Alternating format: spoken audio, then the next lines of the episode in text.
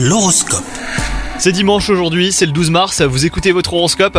Les balances, votre tempérament de feu sera à l'origine de quelques étincelles entre vous et votre partenaire si vous êtes en couple. Apprenez à ne pas surréagir, au moins à modérer vos réactions. Quant à vous les célibataires, votre cœur pourrait bien s'affoler pour une personne qui n'est pas disponible.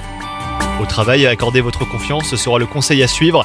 À trop être méfiant, vous pourriez finir par engendrer une certaine hostilité de la part de votre entourage professionnel, hein, les balances. Vous montrer plus ouvert ne vous empêche pas de rester prudent.